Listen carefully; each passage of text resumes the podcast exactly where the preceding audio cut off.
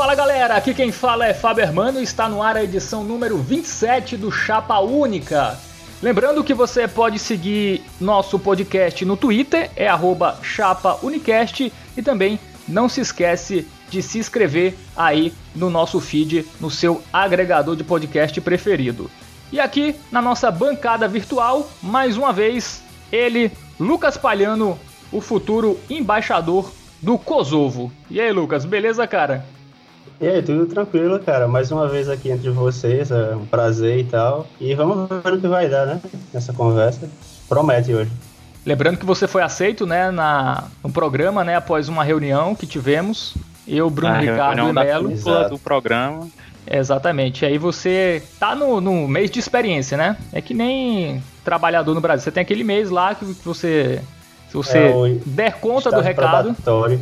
É, exatamente. Se você der conta do recado, você continuará. Será avaliado a cada programa. Então, vá bem hoje, viu? Vou tentar falar o mínimo possível para que assim eu não comprometa a opinião de ninguém e assim eu vou passar direto. E aqui também, Matheus Melo. E aí, Melo? Sempre animado? Cara, eu não tava nem prestando atenção, mas eu tô animado. E aí, como vai sua quarentena, cara? Já desaprendeu a andar ou não? Não, não, eu, eu tenho que me locomover da, do quarto pra cozinha, da cozinha pra o banheiro. É, ontem, cara, foi a pr- primeira vez em não sei quantos dias, desde que começou, que eu saí da porta de casa para jogar o lixo fora. E aí eu tava comentando isso com uma amiga minha, ela me chamou de sujo. É, cara, uma semana sem, sem colocar o lixo pra fora. Eu, eu moro sozinho, pô. Eu não preciso produzir muito lixo. Você só come enlatado, é, e embutido. E quem também tá aqui com a gente, Bruno Ricardo, agora sem problemas no microfone, né, Bruno? Tudo bem? É, peraí. Ah, parece que temos problemas no microfone agora. Ah, é, não, não, um tá. ABC, né? é um problema de outra natureza. não, eu Deu um problema na cabeça dele agora. quem deu uma travada agora fui eu. É, mas é, estamos aí, né, Fábio, tentando manter a sanidade, não tá fácil, mas a gente vai lutando. Quando nós defendemos que as pessoas têm que ficar em casa, deputado Rodrigo Maia, tem uma razão óbvia. Ninguém é contra a economia. Ninguém quer que a economia entre em falência ou a que a gente arrecada. Não! Mas é porque a vida está acima disso. E quando nós vamos fazer que essa pessoa, que essa família receba 1.200 ou que essa mulher receba 1.200, isso ajuda na economia. Porque esse dinheiro não é para estar guardado, esse dinheiro vai consumir, esse dinheiro vai comprar produtos, vai aquecer de alguma maneira uma economia que sim vai ter problema, porque é do mundo inteiro que tem. O presidente tem muita dificuldade de entender o óbvio, mas a gente explica. O que, que tem que crescer primeiro, presidente? É o número de leitos? É a capacidade da saúde atender as pessoas? Ou o vírus vai crescer primeiro? Essa é a questão central que está colocada aqui. Ninguém quer uma economia que leve o país à crise, mas nós não temos economia que cresça com pessoas morrendo. Não adianta dizer que quem vai morrer é idoso. Quem aqui oferece sua mãe para morrer? Quem aqui oferece seu pai para morrer? E ontem, a Câmara dos Deputados aprovou, por consenso, após aí se debruçar sobre as propostas do governo Jair Bolsonaro, da oposição e da sociedade civil, uma ajuda de 600 reais por adulto de baixa renda enquanto durar essa pandemia. Famílias com dois trabalhadores ou com mães solteiras receberão até 1.200 reais. De acordo com o texto, o benefício está direcionado para trabalhadores informais, autônomos, desempregados e microempreendedor individual. A ajuda se estende também àqueles que já recebem o Bolsa Família. Além disso, os valores serão durante os três meses e poderão ser prorrogados enquanto durar a calamidade pública, decretada aí por causa dessa pandemia do coronavírus. E agora o texto segue para o Senado, onde deve ser aprovado e depois sancionado pelo presidente Jair Bolsonaro. Lembrando que essa medida foi um pedido, né, um dos pedidos dos governadores na, em uma carta que eles fizeram na última quarta-feira, é, direcionada ao governo federal, e uma das reivindicações era essa renda mínima aí para a população, já que uma das medidas que está sendo utilizada, na verdade a medida talvez que possa ser mais efetiva, né, das duas que o mundo inteiro usa, que é testar muitas pessoas e fazer o isolamento, o Brasil está ou está tentando, né, pelo menos até agora, fazer essa quarentena geral, esse lockdown, e aí para as pessoas conseguirem sobreviver, né? O Brasil tem muita informalidade por aí, muita gente ganha o dinheiro de cada dia na rua, né? Sai para vender coisa, enfim, fazer bicos, enfim, diversas atividades. Então, foi uma medida aí que foi um consenso, né? Um consenso entre todo mundo. Primeiro o governo queria dar 200 reais, né? A Câmara chegou no valor de 500 reais e o governo, surpreendentemente, apontou que seria melhor dar 600 reais, aumentando aí em 100 reais essa ajuda para cada pessoa, né? Essa medida, como eu disse, que é para deixar as pessoas em casa, né? Porque com a quarentena as pessoas não vão poder ganhar o pão de cada dia na rua, então essa medida foi adotada com senso aí de muita gente. Mas é uma medida que vai custar também para os cofres do governo, né? O Brasil para ter esse dinheiro vai ser em emissão de dívidas e aí posteriormente o Congresso vai ter que arranjar uma maneira de tirar esse dinheiro de algum lugar, como por exemplo taxação né, de lucros, dividendos, patrimônio, enfim, é, tentar inverter aquela pirâmide de tributos que o Brasil tem. Então seria necessário a curto prazo, a médio prazo, né, uma reforma tributária. Eu queria começar com o Matheus Melo. E aí, Melo?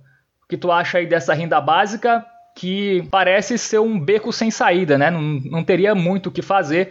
Como o próprio FMI já disse, né? Os governos, nesse momento, têm que adotar uma economia como se fosse uma guerra, né? Enfim, uma economia de guerra, sem se preocupar muito com ajustes fiscais, porque é a saúde das pessoas vem em primeiro lugar, esse é o consenso de muita gente, e depois aí os países vão ter que se preocupar com os impactos econômicos, né? Enfim, tua opinião sobre essa medida aprovada ontem no Congresso? Eu, particularmente, eu sou a favor da, da, da renda universal, independente de, de crise, qualquer coisa a respeito. Eu, sempre achei uma, uma ideia interessante que você garantisse o mínimo de dignidade para todo mundo. Isso posto, é, que eu tenho certeza que Bruno vai querer falar da origem do, do conceito depois, mas o que eu acho, eu acho que tem que acontecer, certo? Porque você não tem como, como, é, como as pessoas vão sobreviver, certo? Sem, sem, sem trabalho, sem dinheiro. Mas uma pergunta um pouco pertinente é da onde viria o dinheiro, porque eu acho que não, não foi detalhado nem um pouco qual será a fonte dessa, desse dinheiro, de onde vai sair, é, se vai ser empréstimo, se vai usar das reservas. Então, é, tem algumas perguntas a, a serem respondidas. Eu achei que foi um, um tanto quanto fácil assinar o papel também. E outra coisa também é como vai ser feita a distribuição do, do, do, dinheiro, como é que você encontra as pessoas que vão receber esse, esse dinheiro exatamente. Mas aí é uma pergunta fácil também, Melo, porque o mecanismo de. A, a, segunda. Porque. Cadastro, Bolsa Família. É porque é ligado a quem tem o, o, número de identificação social. Então isso aí até que é mais fácil a ver. Claro que muitas pessoas, por exemplo, têm o cadastro do NIS, mas não tem uma conta vinculada ou alguma coisa parecida. Mas esse não deve ser o grande problema desse programa. E sim a sua primeira pergunta, porque o governo vai emitir dívida. É, pelo menos é o, a primeira não, coisa eu, a se pensar. Só, só mas... complementando rapidinho o que tu falou, Bruno, é tipo, esse número aí você chega a 70, 75 milhões, né? Segundo o Armínio Fraga lá no, no Roda Viva, você pegar o pessoal do cadastro único, dá 75 milhões, o governo queria impactar 100 milhões. Então, obviamente, você vai ter que abrir para cadastro. E você, tipo, eu não acho trivial como é que você comprova que a pessoa está naquela situação. Tipo, a gente está dentro do, do Brasil, sabe? As pessoas vão querer pegar esse dinheiro independente de estarem precisando ou não, como já acontecia tipo com Bolsa Família, por exemplo, de gente com, com renda de cinco salários mínimos irem ir atrás de, de Bolsa Família. Então, eu creio que, que é um ponto importante, obviamente não tão importante quanto da onde vai sair o, o dinheiro. Mas esse ponto também é simples, você a pessoa faz o cadastro, vai receber o dinheiro e depois o governo, se quiser, que combata as fraudes. Isso aí eu não, eu não vejo tanto problema, não. É, só para tentar dar, dar uma, uma contribuir em algum aspecto. É, primeiro ponto, seria ótimo se as necessidades básicas das pessoas fossem ser supridas, mas devido à escassez fica complicado, porque não adianta de nada as pessoas terem dinheiro e não terem produtos para conseguir comprar. Então, assim, se houver um, um problema na, na cadeia de, de produção, então as pessoas vão ter dinheiro, mas não vão conseguir achar esse dinheiro. E um, outra questão também é que eu, eu não consigo dizer o que eu acho que deveria ser feito, até porque, enfim, eu, como vocês já me conhecem, provavelmente a audiência não me conhece, dado que, que é a segunda vez que eu, eu venho participar do, do programa. Ela mas conhece a gente ser... também não, pô. Relaxa aí. Ela não muito existe. Bom. Mas minha postura tende a ser, ser muito mais vinculada ao anarquismo e afins, e grande parte disso é porque eu considero que eu sou uma pessoa ignorante quanto ao que é a necessidade, as reais necessidades da sociedade. Eu não acho que, na verdade, uma única pessoa, um grupo de pessoas, tenha o conhecimento necessário para dizer o que deve acontecer ou não com a sociedade e qual seria a melhor, melhor forma de manejá-la. Então, partindo desse pressuposto, eu já coloco é, que eu não tenho uma decisão final, não tenho uma carta final e nem é meu interesse, na verdade, mas é, esse meu posicionamento me dá uma certa vantagem de poder ter mais é, aspectos a se levar em conta, que eu não acho que seja uma matéria que está fechada. É, como a gente estava conversando antes no background né, desse programa, é, é uma situação que, assim, por mais que tenha precedentes, nunca é a mesma coisa. Então, assim, a doença é diferente, a letalidade, a capacidade de dispersão, o contexto econômico, o contexto geopolítico, enfim, o contexto de globalização tecnológica, a capacidade é, da medicina e da tecnologia. Então, são contextos completamente é, específicos e, enfim, não existe uma resposta para isso. Agora, o que eu sei é que independente da decisão que a gente tome, muitas vidas vão ser perdidas. Porque é, é, é uma situação infeliz, mas é a situação que a gente está. Porque é, a gente tem que garantir agora, com a renda básica, o presente, mais a sacrifício do futuro. Porque não há nada que garanta que essa, esse dinheiro injetado não vai gerar uma crise no balanço das contas do governo e, por outro lado, também vai gerar um aumento na demanda enquanto a capacidade produtiva do país está caindo. Então, assim, não é um prospecto muito positivo também do que vem lá para frente. E aí eu me coloco de novo, talvez pareça uma posição tanto def quanto defensiva, mas repito, é porque eu simplesmente assumo que não sei o que é certo e o que é errado, principalmente quando isso diz respeito a uma decisão que implica em milhares ou milhões de vidas. Mas, novamente, eu não acho que é um caso fechado. E o máximo que eu posso fazer é contribuir com um contraponto, mas acho que fica por aí a minha participação. O que muitos economistas dizem, né, pelo menos os que eu tenho lido e visto, né, gastar agora é melhor do que deixar uma crise sanitária piorar. Há precedentes no mundo como as economias se recuperaram após grandes desastres ou, guerras e tal, mas na questão sanitária é mais difícil, né, se recuperar.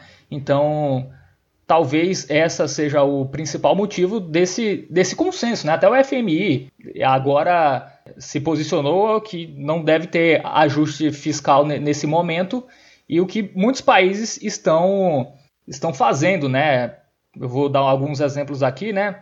Ah, os Estados Unidos, né? Eles anunciaram essa semana um pacote aí de mais de um tri, né? Um ou dois tri para a população mesmo, né? Tem muita dessa grana aí que vai para a corporação, mas também vai vai para a população, né? É, nos Estados Unidos eles vão enviar para as pessoas cheques de até mil reais para as pessoas ficarem em casa, enfim, sem trabalhar e conseguir aí se proteger do, do coronavírus. E também a Inglaterra, né? O Reino Unido, eles vão pagar até 80% do salário das pessoas. Então, é, o mundo tá, tá se mexendo, né? Essa questão da, da quarentena e do isolamento. Para quem chegou tarde, né? Parece que é a única maneira de, de se evitar o pior.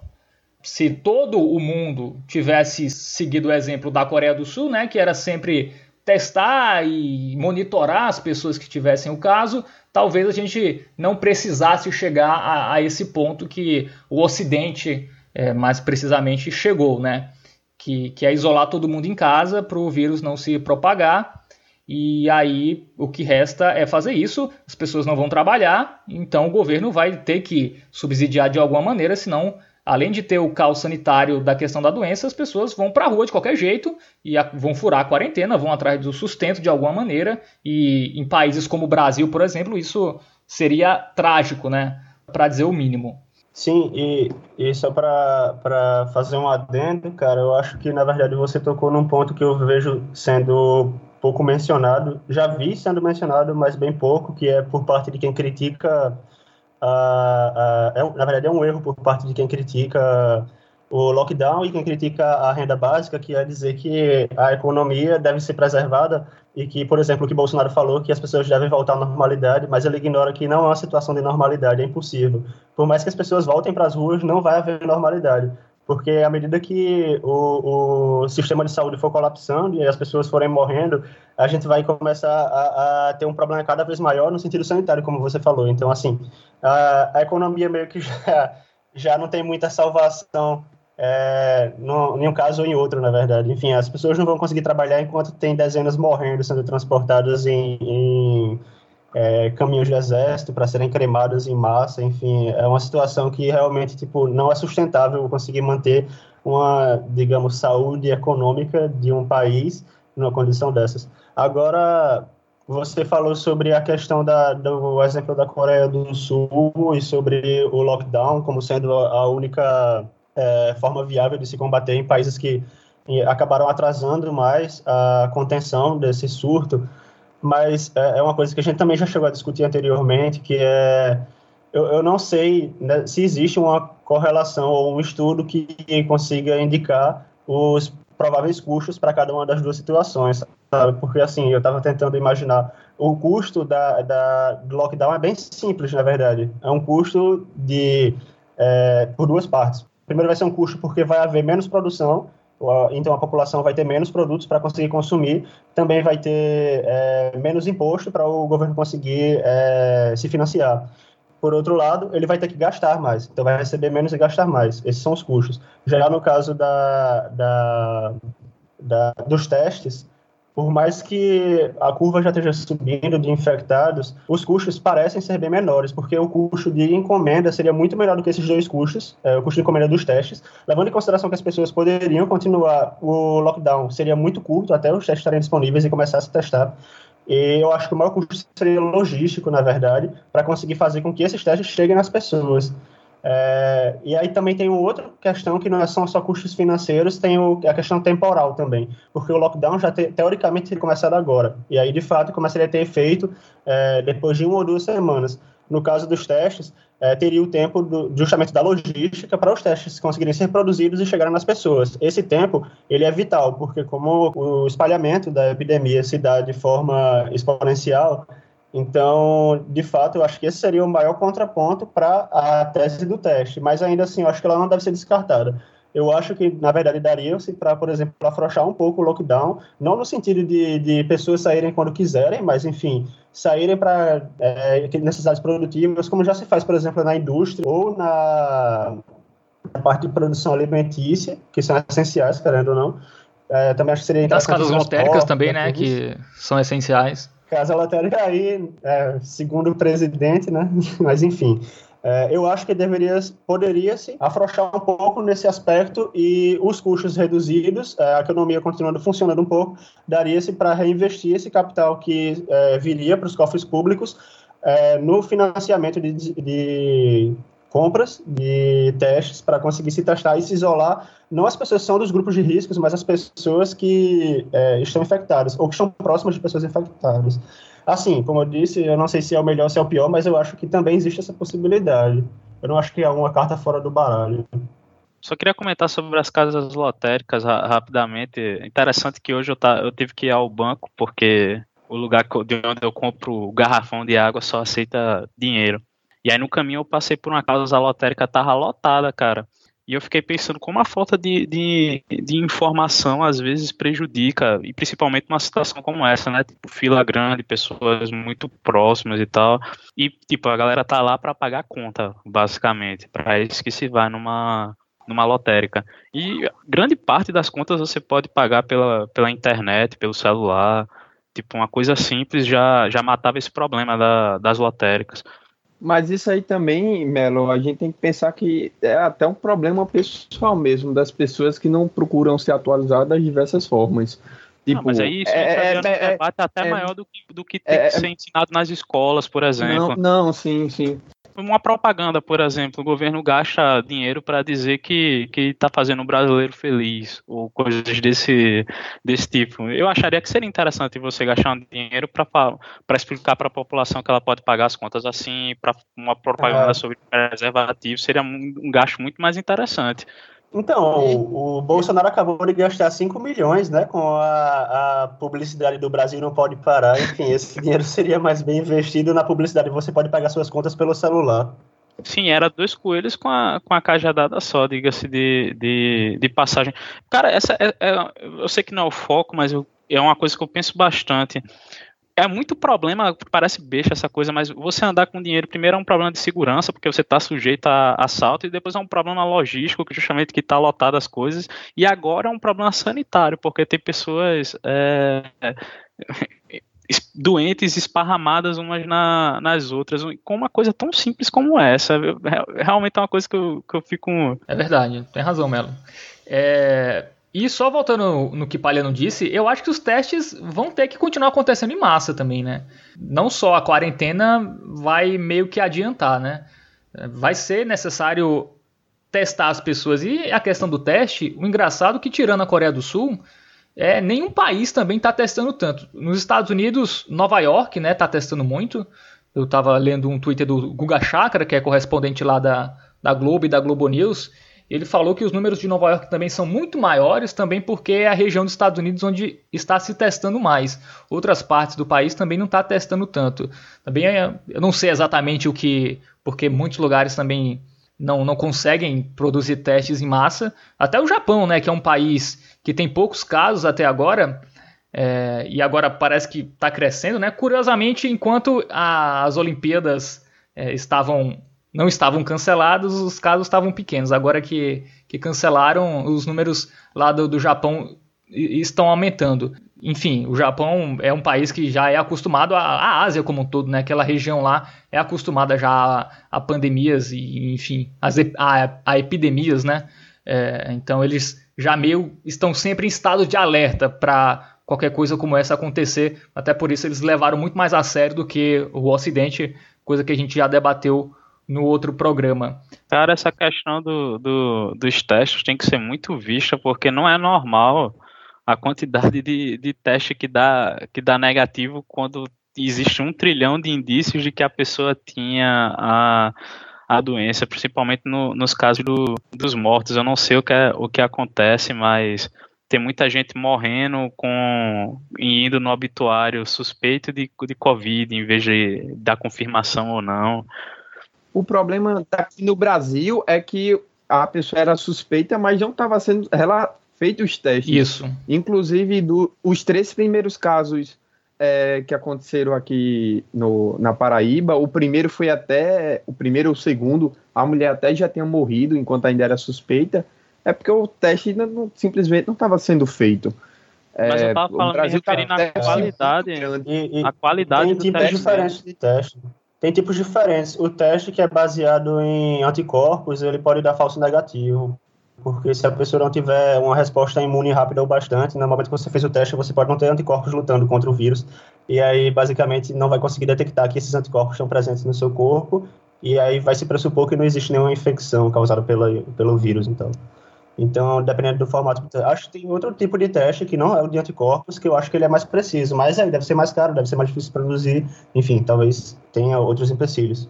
Sobre a questão do, das notificações, né, ou das subnotificações, o Atila Yamarino, né, que é o expert no assunto aqui no Brasil, ele falou que ele até escreveu um tweet hoje escrevendo que é normal, né, é, os números serem perdidos, né, em meio a pandemias e que esses números são recuperados mais à frente na questão da, da Covid, eles vão pegar a média é, de casos de pneumonia nos últimos anos e a média nesse período agora. E o que for excedente, eles vão considerar como, como coronavírus. Né? O que passar da média dos últimos anos de pneumonia, eles vão é, estudos posteriores, né, quando isso passar, eles vão, esse número vai ser aumentado muito mais, né, como foi também na, na, em 2008, 2019 com H1N1.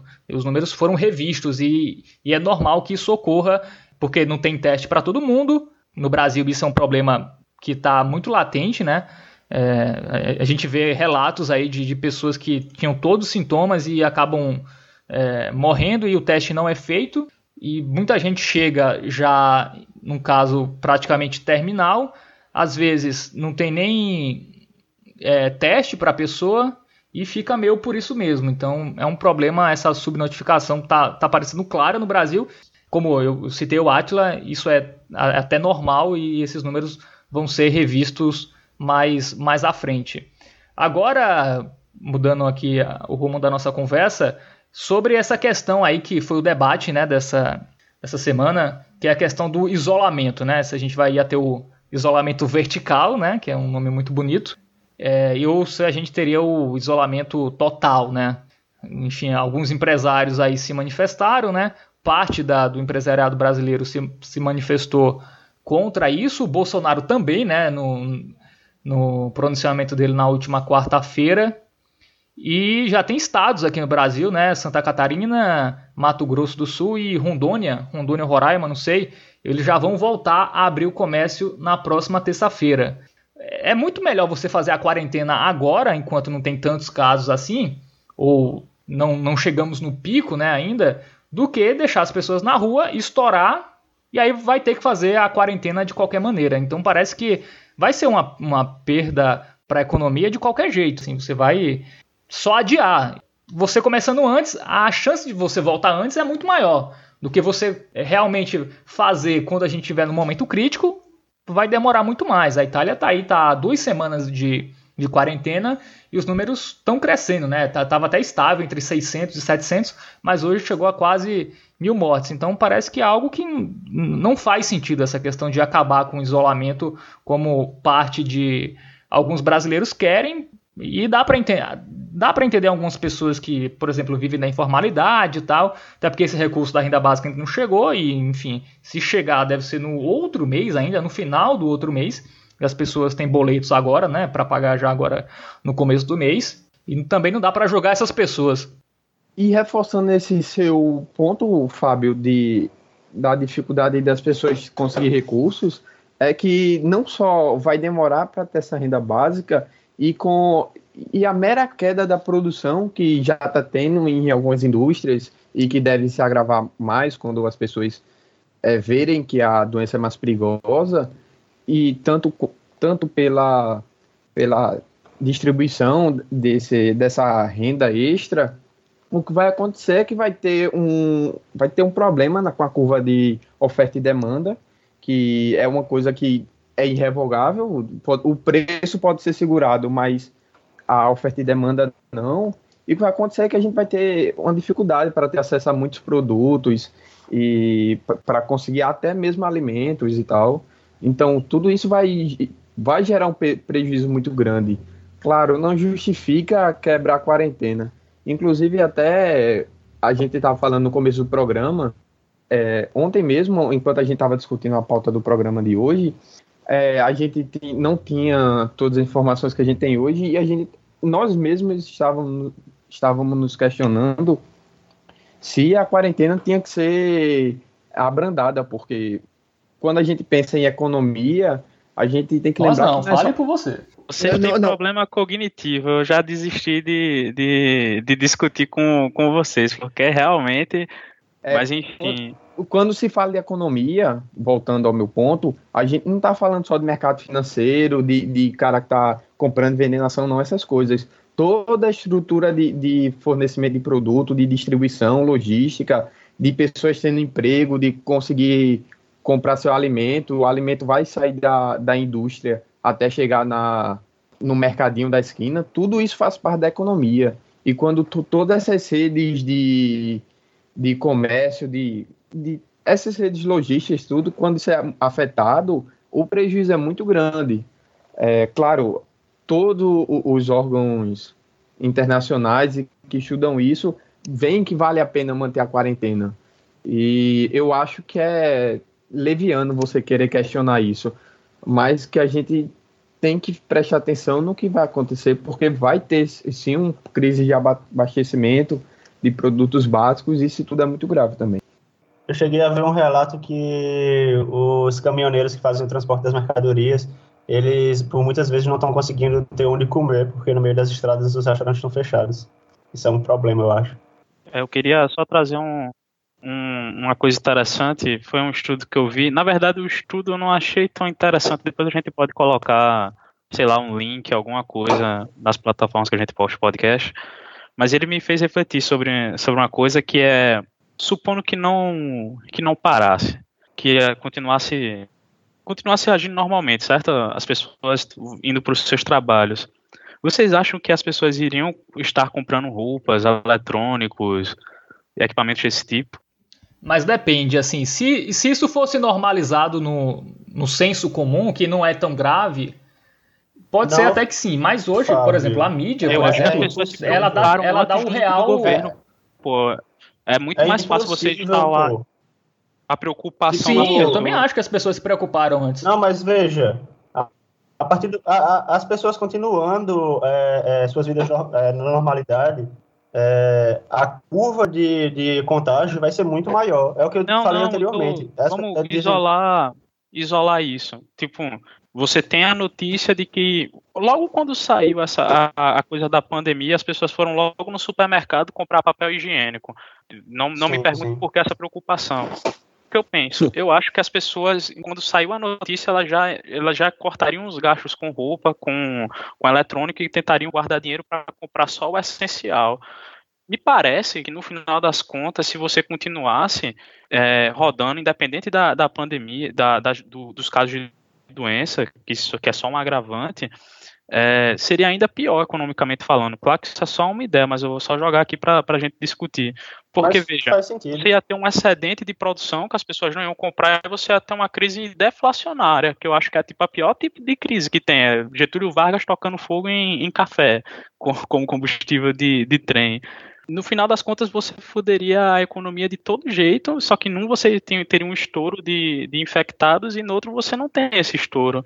Foi o que eu falei antes. Eu só mencionei que ainda seria com o maior agravante, que é o fato de terem mais pessoas sendo contaminadas. Mas como você isolou essa variável, continua sendo a mesma coisa, porque as pessoas não vão voltar à normalidade, é impossível. Elas vão voltar a trabalhar, mas obviamente as pessoas que puderem ficar em casa, elas vão ficar em casa. Quer dizer, você não é obrigado a ir num barzinho tomar alguma coisa. Quer dizer, vai ter um ou outro, talvez até tipo uma grande quantidade, mas não acho que a maioria das pessoas. Muita gente vai ficar em casa porque vai pensar, bem, eu já estou saindo para trabalhar, mas eu não vou me expor a mais risco. Então, enfim. É, eles não vão sair para ficar indo para festa e tal. Imagino que isso daí vai demorar um pouco, tipo, alguns meses, mesmo que não houvesse o lockdown, eu acho. Eu acho que é, inclusive até quando acabar o lockdown ainda vai ter, vai demorar para as pessoas voltarem a consumir normalmente. Sim, sim. Faz sentido mesmo. Muita gente ia ter medo de, de sair na rua, enfim. Até porque a quarentena teve empresas, por exemplo, que anunciaram a quarentena antes da, dos estados, enfim, das prefeituras. Minha namorada, por exemplo, a empresa dela mandou ela para o home office antes de qualquer decreto estadual. Enfim. A minha também. É, por exemplo, a Globo, ela cancelou a, as gravações e tudo mais, mandou quem é acima de 60 anos do jornalismo trabalhar de casa. É, teve uma consciência, assim.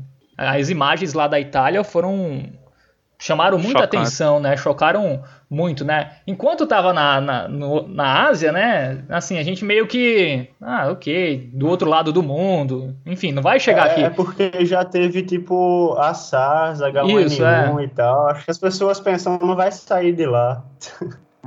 Isso. Cara, o, o nome do estudo. É, eu, não, não, vou, não vou falar em inglês, não vou falar o nome do estudo, certo? A gente coloca o, o link mais é basicamente ele falando sobre, a, sobre como foi a gripe espanhola. E aí ele, ele mostra, eu não sei se eu achei tão, tão bom assim a forma como ele mostra, mas que os países que, que os países não, perdão, os estados, né, que é um estudo sobre os Estados Unidos, que adotaram as medidas de, de lockdown mais cedo, elas não só não tiveram uma piora na economia tão grande quanto as que demoraram a, a fazer o lockdown, como se recuperaram mais cedo também. É, eu não li esse estudo, mas me corrija aí se eu estiver errado, a lógica é meio, se você para antes, você volta antes, não é? Não é meio isso? Se você faz as medidas, quanto mais cedo você fizer, é, menos pessoas ficarão doentes e aí você vai conseguir controlar mais fácil do que esperar chegar um, uma... Pior que não que você tem um, um... No caso era um país que é uma coisa muito conectada, É, então, se um estado para e o outro não para, é, você tem pessoas circulando, meio que fica indiferente no final das contas, mas e aí hoje dá para você estender para o mundo, né, que é muito globalizado. Então, se, se o Brasil abre as fronteiras e começa a vir gente porque acha que recuperou e começa a vir gente para cá, ou então as pessoas circulando entre os estados, você tem um surto novamente. Inclusive, esse é, esse é outro debate até interessante, que inclusive o bom é que a gente está, digamos, atrás, né? A gente está um, um pouco atrás no tempo. Mas como é que você para? Porque se você simplesmente soltar as pessoas todas de uma, de uma vez, você corre o risco de ter um surto novamente. É, e tem a questão de cada região do mundo, né? A Europa está num estágio, os Estados Unidos está no outro, a América Latina está no outro. está numa posição privilegiada. Mas é que normalmente o que acontece é que Assim, tipo, a partir do momento que a crise começou, é, os especialistas já estão dizendo que é inevitável que a maior parte da população fique doente, na verdade. O que eles pretendem fazer é, é evitar que a doença se espalhe muito rápido, porque esse é o grande não, problema, na verdade. As pessoas não coincidem porque, tipo, o momento que elas ficam doentes. O quê? Que não então, haja coincidência. Sim, sim. Exato, exato. Mas assim, na verdade, a gente não tem um sistema imunológico preparado para essa doença é, e ela também espalha muito rápido, então é meio que inevitável que a maior parte da população do mundo vá ter ela uma hora ou outra, só que se espera que isso seja muito gradual. E também, a partir do momento que, eu não sei, é, eu já vi alguns dados que um seria 50%, outro 80%, a partir do momento que essa parte da população começa a, a já ter tido a doença, já se recuperaram da doença e começa a desenvolver imunidade para ela, é, cria meio que bolhas que vão isolando a, as pessoas que ainda não tiveram a doença. Então fica muito mais difícil a doença começar a se espalhar tão rapidamente. Então é uma curva mesmo. Uh, vai ficar, por muito... exemplo, 50 ou 80% da população doente muito rápido, teoricamente, e depois começa a isolar e os casos vão ficando mais espa é, espaçados. Só que aí tem outro problema que são as mutações, e aí pode acabar se tornando como, por exemplo, o vírus da gripe, que sempre volta é, a cada ano, a cada dois anos. É, enfim, tem que desenvolver uma nova vacina para ele. E aí eu não sei se nesse caso a, a letalidade continuaria ou se cairia. Mas acho que também seria outro problema a ser levado em consideração. Mas espalhando, tipo, pela forma como o mundo está se portando assim, dificilmente você vai atingir esses percentuais de 50%, 80% da população infectada. Pelo que eu vi, era inevitável, na verdade, que fosse se alcançar. Só mas que... você já está com os casos diminuindo na China. Então, sim, mas, tipo, quanto tempo? Porque no eu acho que em um ano isso não acontece uma, uma, uma coisa dessas. Só se você fizesse um plano estratégico mesmo, tipo, começar vamos acabar com a quarentena assim, agora sai 10% da população para infectar esses 10%. Aí eles ficam doentes, tratam esses doentes, agora mais 10%. não, tô falando sério, pô, tipo, se você prende todo mundo, não, eu sei. dificilmente vai dar um percentual significativo da, da população. Mesmo com o Bolsonaro se esforçando muito, eu não acho que vai chegar a 50% não. 100 milhões Mas se você de... prende todo mundo e depois solta todo mundo, vai acontecer exatamente o que você falou, todo mundo vai ficar doente de novo. Então, mas isso não é desejável, porque vai lotar o sistema de, de saúde de uma vez, que é justamente o que a gente está tentando evitar. Entenda a complexidade do problema, tipo, como é, soltar as pessoas Sim. é muito difícil. É, e até eu acho que o que vai acontecer, por exemplo, se acabar a quarentena dos trabalhadores, por exemplo, do comércio e tal, deve continuar ainda de jogos de futebol, por exemplo, com público, deve demorar um pouco mais, é, shows, né?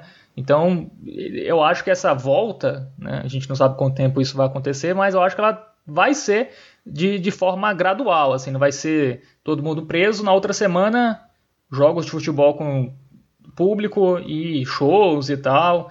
Enfim, apesar de haverá uma grande pressão, né, de artistas, enfim, de cantores, de, de times de futebol, que também é uma, uma parte que está sofrendo muito né, com essa crise, já que eles estão pagando salários, não está tendo jogo, é, os campeonatos não estão acontecendo. Tem a questão da Globo, que ela se. A cota do Campeonato Carioca, por exemplo, se o campeonato for anulado, o que, o que pode acontecer, dependendo de quando volte ao normal, ela não é obrigada a pagar a cota. Campeonato Brasileiro, se, se ele tiver um turno só, a Globo também não é obrigada a pagar. Sim, então, esse ponto volta à mesma questão que Melo tinha levantado, que é o fato de que, mesmo que por exemplo, houvesse uma pressão muito grande desse, desse grupo de pessoas, né, artistas, é, clubes desportivos e tal, é, nada garante que se, se abrissem de novo esses eventos de grande porte, iria ter público. É, eu acho que Enfim, não ter, não ter público saber. é independente da vontade do governo. É, pois é. Ah, mesmo que o governo permita, as pessoas não vão. Vocês, eu acho que vocês vão. estão acreditando muito que as pessoas têm essa, esse controle todo, bicho. Acho que metade das pessoas que eu conheço fariam qualquer coisa para sair de casa, tá ligado? E Todas tá todo cinco. mundo com essa.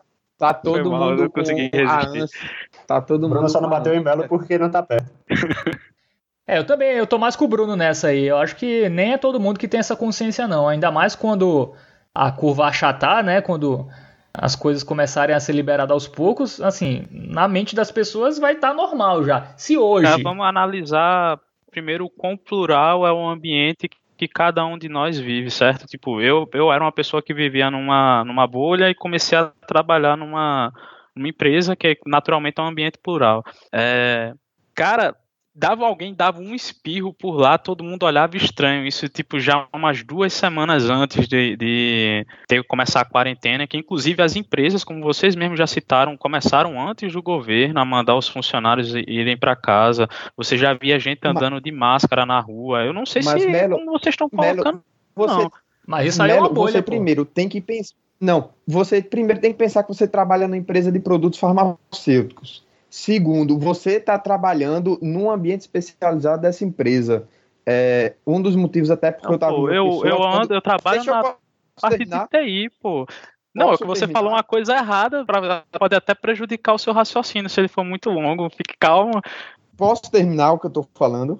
Pode, agora que eu corrigi, pode. Mas você está trabalhando num ambiente onde pessoas têm acesso à informação mesmo as pessoas que não têm muito estudo, são pessoas que estão em áreas que permitem acesso a pessoas mais cultas, pessoas que entendem mais isso. Eu, por exemplo, o motivo que eu comecei que eu comecei a quarentena em João Pessoa e por que eu estou aqui em João Pessoa é que eu estive trabalhando é, em uma área que era decorrente do meu curso técnico, eletrônica, que nós três aqui, eu, Palhano e Melo, nós começamos pelo menos esse curso. E eu estava trabalhando com pessoas é, de, de, de, baixo conhecimento, pessoas de é, sem muitos estudos, essas coisas. E tá todo, tava todo mundo dizendo que essa quarentena tá errado, que essa quarentena era coisa de rico para ferrar o pobre. Tava todo mundo contra. Você, de, você vem reclamar que a gente está em bolhas, mas é, mesmo que você esteja em, em, em, grupos sociais diferentes, ainda são pessoas do mesmo padrão é, social e de conhecimento, essas Não, coisas. Se eu só e, puder e fazer mesmo, um... e mesmo pessoas que têm, que, que são de, de, um padrão cultural mais alto, ainda assim, tem muita gente que se pudesse estava saindo mesmo com quarentena. Achei eu, eu... esse discurso um pouco elitista, só para mencionar aqui. Né? Mas o, o... É. primeiro eu queria enfatizar o seguinte, eu trabalho numa, numa empresa que ok, a galera pode ter, sei lá, curso superior, mas eu moro num bairro que a galera é de um naipe bem, bem diferente. São muitos idosos e pessoas que trabalham em, mercadinhos, supermercados, basicamente. Pronto, o próprio supermercado é um exemplo disso. Todo mundo já com, com máscara durante o trabalho, álcool gel eu já não considero que dá para dizer que é uma bolha, o bairro que eu moro com a, a, empresa que eu trabalho. Mas o segundo ponto é que, é, primeiro que eu diria assim, a pessoa mais pobre, menos informada, ela é muito mais suscetível a alarmismo. Eu acho que é difícil discordar disso. Aí tem um segundo ponto que é o que você está falando, que essas, essas pessoas estão contra agora. Eu também acho. Mas é porque elas também são muito sensíveis a essa coisa de fake news, pós-verdade e tal. Quando começar a pegar fogo, quando você tiver o estouro, gente no hospital, gente morrendo, que seus conhecidos começarem a, a sofrer as consequências com isso, a galera vai acreditar, pô. E essa galera vai ficar em estado de alarme eu estou trabalhando com esse cenário, assim, depois que eles virem os efeitos da, da coisa de fato, porque a gente não está vendo ainda, não sei se vocês concordam, mas não está nem, nem perto ainda de... Mas, de você, mas, você, mas você concorda comigo que esse, é, essa mudança de percepção que vai acontecer depois, vai acontecer depois, a gente está trabalhando com o que está acontecendo agora, e é, e é, nesse... nesse abril, e é, não, eu sei, mas estou dizendo, a gente está trabalhando com o texto atual, a, é, nesse momento as pessoas por algum motivo de camadas mais baixas, são que estão sendo menos afetadas por isso. Quem tem essa percepção de estar tá mais assustado é, é gente que, tá, que tem condições, é, condições de acesso à informação, não vou nem dizer condições sociais, mas condições de acesso à informação melhor. Na verdade, eu diria que, que se espalha de forma bem, bem heterogênea, porque você tem muita gente rica também. É só citar o Roberto Justo, que é a galera que não quer que pare a economia e tal, os eleitores do, do Bolsonaro que vão muito na linha dele. Em segundo lugar, a gente tava falando do futuro, pô. Eu tenho que trabalhar com o futuro. A gente tava falando da situação que to, recuperou o país, tá to, as pessoas não estão mais tão doentes, vamos soltar dado então é, esse cenário aí já levou em conta que teve um auge de saúde que as pessoas conhecidas suas chegaram a falecer ficaram gravemente doídas feridas feridas não doentes perdão. E, e depois de terem visto tudo isso é que elas vão voltar à normalidade. Dentro desse contexto eu acho muito pouco provável que elas voltem à normalidade tão rapidamente assim que elas comecem a ir em estádio de futebol cinema shopping comércio.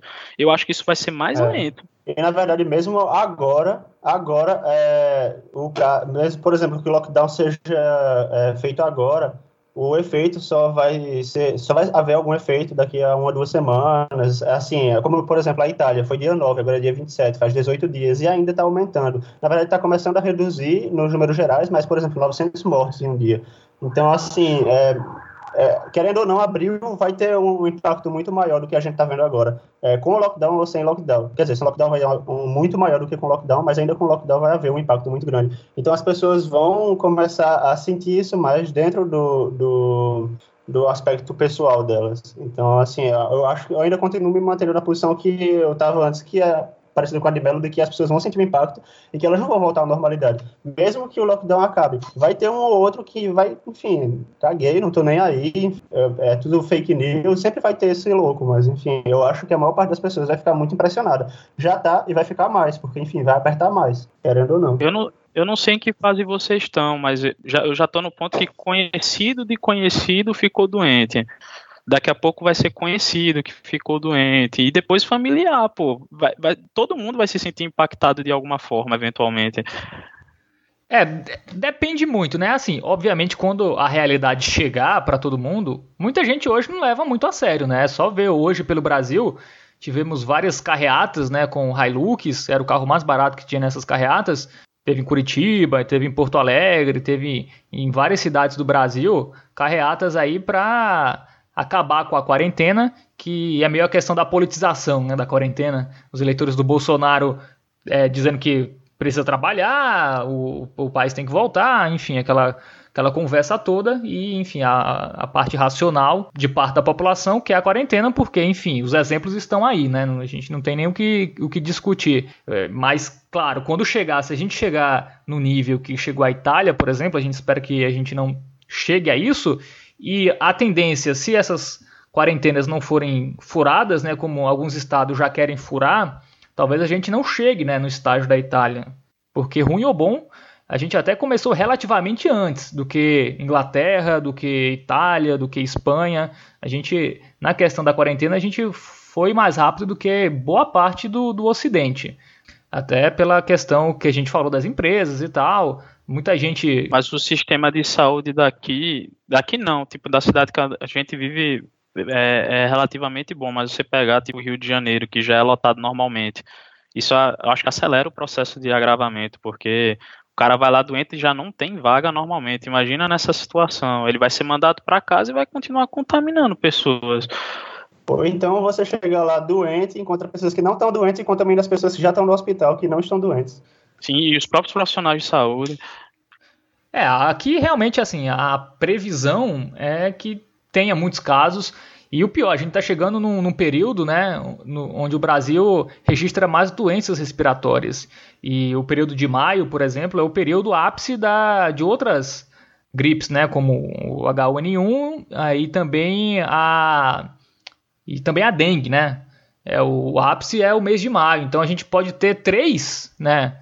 O ápice de três doenças ao mesmo tempo no Brasil, o que não acontece em outros lugares do mundo, né? Então a gente também tá mal nisso, né? Pode ter três picos aí de doenças bastante comuns aqui no Brasil nessa época do ano ao mesmo tempo. Então a, a, como disse o próprio Mandetta, né? O sistema vai colapsar no fim de abril. O próprio ministro da Saúde afirmou isso. Quando as pessoas verem isso, obviamente as pessoas vão se assustar. Quando a realidade bater na porta, uma coisa é agora, tem 3 mil, a gente, assim, não conhece, muita gente ainda não conhece, as pessoas que não conhecem é, uma pessoa próxima, e, à medida que for aumentando, vai chegar na vida de todo mundo, todo mundo vai ser influenciado é, de alguma maneira na questão da doença em si, e aí as pessoas assim vão dar o braço a torcer, como aconteceu com o Trump, como aconteceu com o prefeito de Milão, como aconteceu com o Boris Johnson, né, que hoje testou positivo para o coronavírus, e no dia 3 de março ele deu entrevista bem humorada, dizendo que foi no hospital e apertou a mão de todo mundo lá que tinha Covid. E hoje,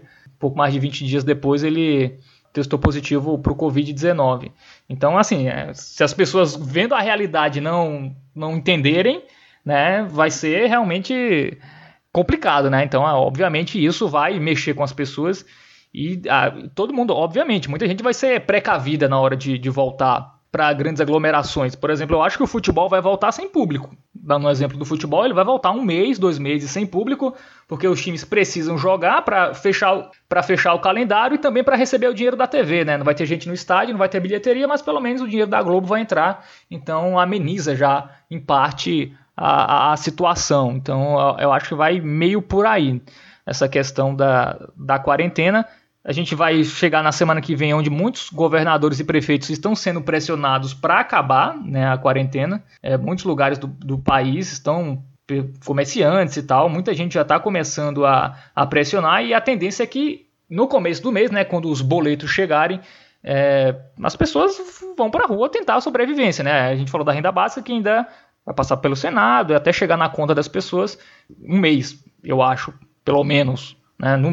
Sendo otimista, um mês para chegar nas pessoas. Então as pessoas vão ter que se virar e eh, os, os empresários né, pequenos, médios e, e grandes também vão querer abrir seus negócios e aí talvez eles só parem mesmo quando chegar num estágio que não tem o que fazer, né? As pessoas vão eh, Cara, ter medo.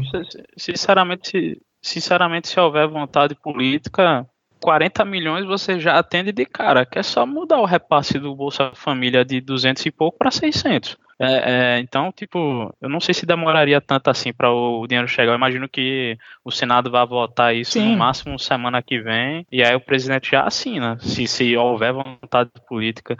É, 20 dias um mês, né? Porque o Bolsa Família é geralmente no final do mês, né? Que as pessoas recebem, então elas só receberiam no final do outro mês. E aí deve ter uma.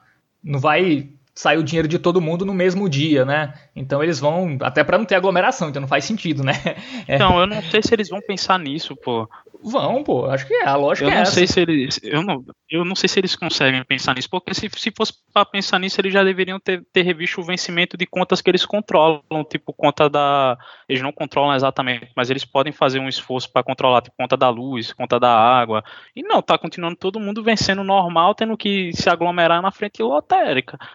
É, depende, né? O esforço que estão fazendo alguns estados é não permitir o corte, né? A, a, o Brasil fez a quarentena e depois tá pensando como as pessoas vão sobreviver, né? Isso deveria ter sido feito ao mesmo tempo. É, vamos ter a quarentena e na mesma hora que pediu a quarentena, ordenou a quarentena, isso ter uma medida do governo federal. O problema foi que a quarentena foi imposta pelos governos estaduais e pelas prefeituras, né? O problema foi esse, não veio de cima para baixo, veio de baixo para cima. Então acabou tendo essa, essa inversão, né? Começaram antes do, das prefeituras, começaram antes do, dos estados. E depois das prefeituras e o, pelo presidente, ele fala abertamente aí que até a campanha que a gente citou aí, o Brasil não pode parar para as pessoas voltarem. Então, essa semana, essas duas próximas semanas vão ser de bastante turbulência, né? É o presidente falando uma coisa, pessoas também querendo trabalhar, porque os seus boletos vão vencer, precisa pagar aluguel, precisa comer e tal. E aí o, o, caos será instaurado, né? Enfim, ao menos que essa renda básica chegue urgentemente para as pessoas. Pelo que eu acho, ela não vai chegar em menos de 20 dias, um mês. Mas a gente vai acompanhando e torcendo, né? Para que a gente não chegue a esse, a esse caos. Vamos para as dicas ou vocês querem acrescentar mais alguma coisa aí? Dicas. Começa com tu, Palhano. Qual a tua dica aí para a galera aproveitar essa quarentena? A minha dica, a minha dica é, é ficar em casa e importante e assistir Uma outra série que eu também acabei, eu tava é, é, faltando, acho que eram duas temporadas, é, Vikings, ou Vikings também, que é do History Channel, é bem interessante e, e enfim, lá também mostra que a, a, a, vida nunca foi do jeito que a gente quer, né? Às vezes a gente morre de doença, às vezes é com espadada. Aí é isso. É. Eu não vi, cara, Vikings ou Vikings, não sei como fala também. É, é tipo Game of Thrones? É, ou é... Cara, eu não sei porque eu não assisti Game of Thrones, é, mas eu acho que deve ser parecido dada a temática, mas Game of Thrones é um mundo de fantasia, né? O Vikings, ele, ele apesar de ter também personagens é, meio que não necessariamente fantásticos, mas que são meio que folclóricos e não necessariamente reais, é, trabalha muito com é, eventos históricos. Então, alguns personagens existiram, outros não, outros são mais lendas. Então, é, acho bem interessante. E também aborda sobre o contexto da sociedade viking, né? A questão das navegações, como funcionavam certos rituais e tal. Dá para assistir tanto como forma de entretenimento como forma de se aprofundar, claro, não se aprofundar de, de nível acadêmico, mas se aprofundar um pouco mais no sentido de conhecer um pouco mais a cultura viking, assim, então... É interessante, interessante. Eu, eu achei... É, é, foi um, uma boa forma de passar o tempo. Muito bem. Quem quer dar a dica agora? Melo? Pode ir, Bruno. Eu tô pensando ainda. É, parece que eu combinei com, com o Palhando, que eu também vou dar uma dica muito parecida com ele. É uma série que eu maratonei essa semana, terminei de assistir hoje de tarde, que foi The Last Kingdom, Último Reino que é baseado nas Crônicas Saxônicas, a série de livros, e também fala sobre vikings, tem bastante dinamarqueses, e é de um período muito próximo também, só que conta a visão dos, dos ingleses, dos saxões ingleses nesse rolê todo aí. Então é bem parecida com a de Palhano. E é muito boa também, série Netflix, fica aí. Muito bem. O Vinks é onde? É na Netflix eu também? Eu não posso ficar fazendo propaganda. A série é da, da, do History, né? Se eu não estou enganado. Eu não sei, mas tem na Netflix, isso, mas isso. não é eles que produziram, não. É, Bruno já e, e, a, aí. E, e o Último Reino é produzido pela Netflix. O Último Reino não é uma novela da Record? Se for, descobri agora. É, parece, né? O nome de novela da Record. E é, Melo? Então, cara, acho que eu vou avacalhar.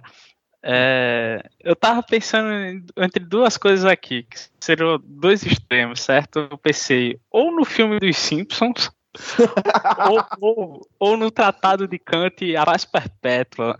Então, qual que você acha melhor falar a respeito? Pode falar os dois, você Eu acho A Paz Perpétua, particularmente. O filme dos Simpsons é, é muito bom também. Não, vamos falar da Paz Perpétua. Todo mundo já assistiu o filme dos Simpsons, cara. Bicho, é, se for por diversão, é sempre Kant, pô. Então, cara, eu, o, o, a paz perpétua é, é um, um, tratado interessante porque ele tenta argumentar logicamente que a paz é inevitável. Então ele sai analisando desde a pré-história e tal, como os povos foram se formando, e mostrar que havia claramente, a, mesmo que a contragosto do ser humano, um movimento de agrupação. Eu acho que acabou isso por isso que é interessante você ver com, com os olhos da, de, de hoje em dia que você tem um, meio que um movimento de crescente individualismo, mas ao mesmo tempo você tem a formação de bolhas. Eu não sei, é, é interessante para você ver hoje em dia. Então, passo perpétuo, 40 páginas é tranquilo. Não é 40 páginas, Palhano? É por aí, acho que são 50. Mas, é, é, inclusive, um adendo interessante a quem quer é, se aprofundar um pouco nisso, o livro Sapiens, do Harari, também fala sobre como uh, existe uma força que meio que incentiva os seres humanos a se unirem. Aí ele trabalha com a questão da, da religião, né, a fé, a política e o dinheiro econômico. São as três forças que unem a... Semana a fofoca foi a primeira, no caso, né? É. Semana passada, Melo achou impressionante eu falar modelos matemáticos. E essa semana ele disse que qualquer texto do canto é tranquilo. Não, quem disse foi tu, pô. Não, então, você falou que eu disse isso, tá ligado? Aí hoje tu vem com qualquer um texto canto e tranquilo na mesma frase. Eu gostei do, seu, tu... do seu padrão. Não foi tu que falou, Bruno? Falou que, que era, divertido, que era divertido.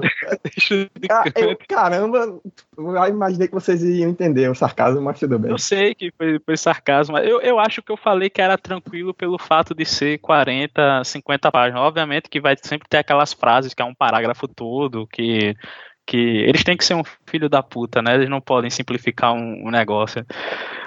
É a vida. Bom, eu não consegui ver muita coisa não, galera. Eu assumo que eu tô meio. Eu ainda não consegui fugir da, do, da, do assunto coronavírus, Sexo, cara. né, né, Fábio? Não, nem é isso. Não é tanto, não. Mas é a questão que. é, Nem é tanto. eu tô passando o dia no Twitter, cara. Então, enfim, lendo sobre coronavírus e tal. E, Melhor que sexo. e dormindo bastante, né? Eu tô acordando, tipo, meio-dia. Então, eu tô tentando começar a ver alguma série, enfim, ou tentar ler alguma coisa. É, até li, cara. Li o Manifesto Comunista, rapaz, essa semana. Que é curto, né? Eita, parabéns, E gastou fica aí- meia hora, Essa é que a vez que tu tá lendo? Hã? É, é que vez que tu tá lendo É a agora? primeira, cara. Eu, nu- É, eu é nunca a tinha que lido. tu tá lendo agora? Eu nunca tinha lido. A primeira? É a primeira. Acho que eu já li umas quatro. É. No mesmo dia. No- Pelo tamanho até que dá, cara. Se quiser muito ler, dá. É, baixei aqui alguns livros também, enfim. Mas ainda não consegui Eu tô lendo, parar. eu, eu tô lendo agora o Estrangeiro de Camus. Eu não Eu sei que se já- é uma dica legal. Acho que já dá pra mudar o nome do programa pra Dica Cultural. É, É, o Estrangeiro é um livro legal. Eu tô na metade, enfim, tô gostando. É interessante. mas voltando aqui, eu só consegui ver isso, assim, eu vi um filme também, O Homem Invisível, que é um filme do ano passado. Ou é desse ano, não sei. É desse ano. É Pelo desse- menos aquilo foi esse ano.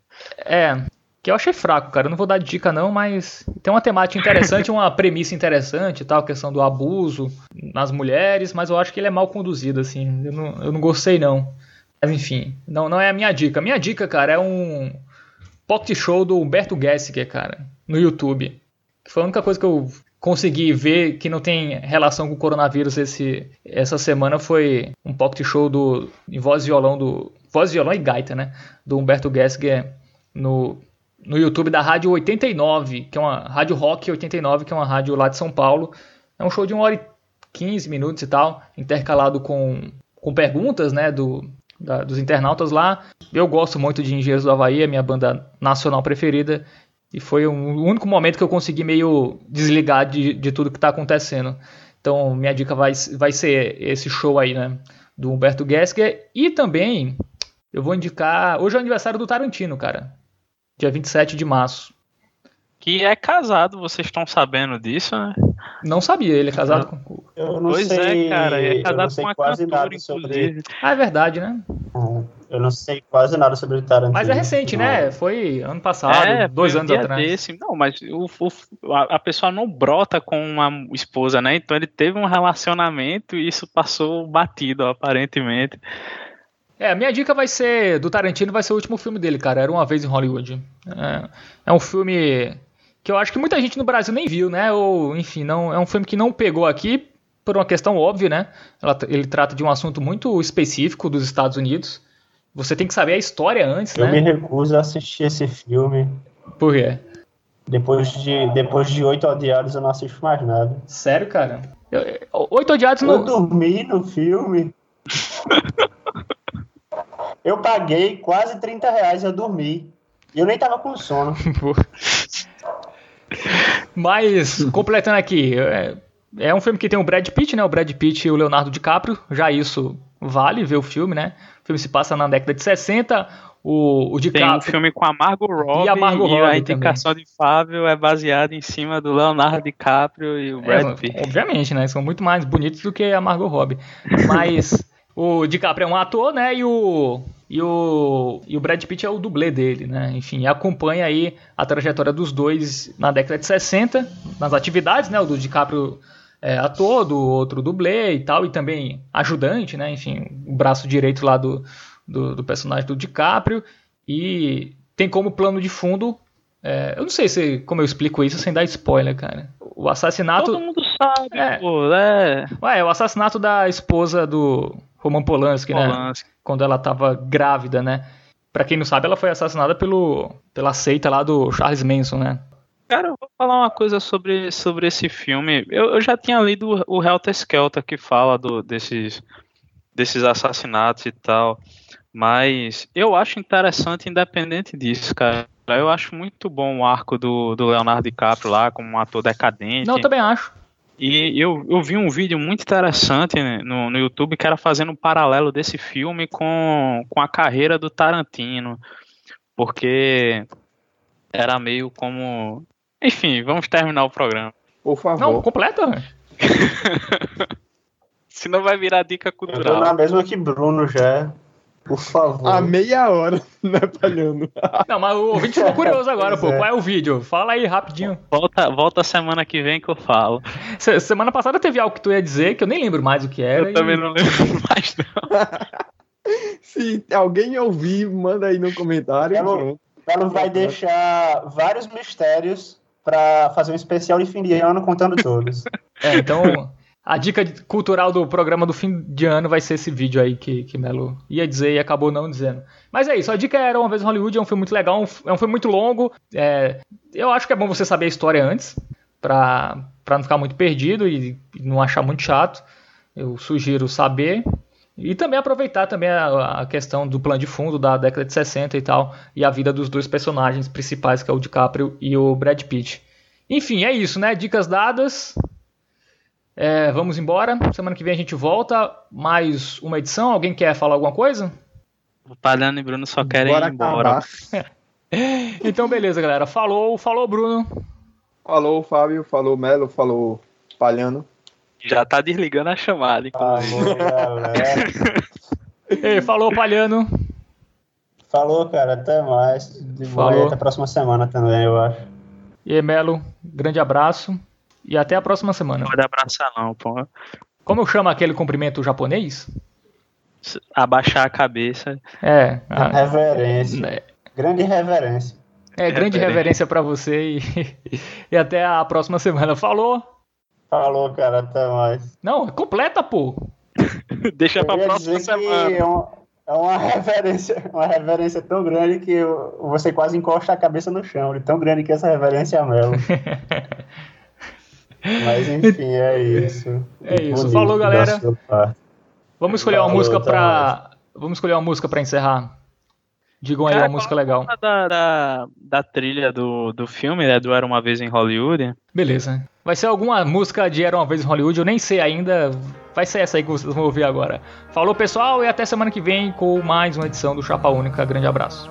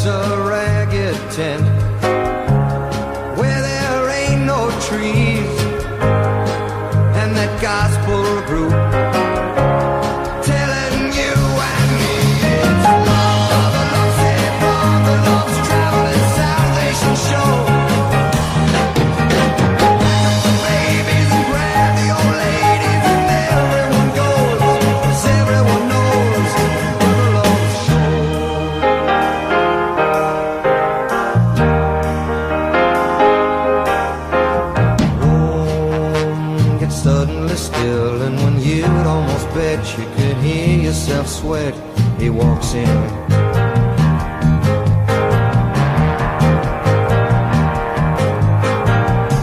Eyes black as coal, and when he lifts his face, every ear in the place is on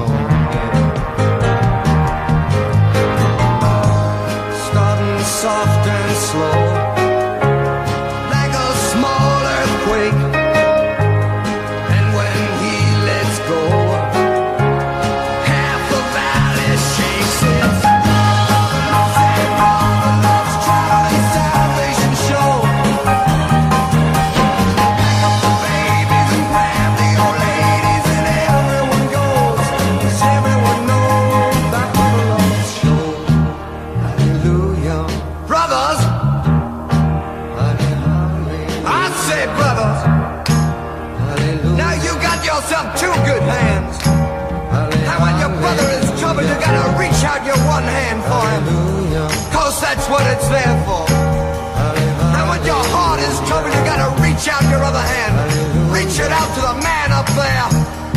Cause that's what he's there for. Take my hand in yours. Walk with me this day. In my heart I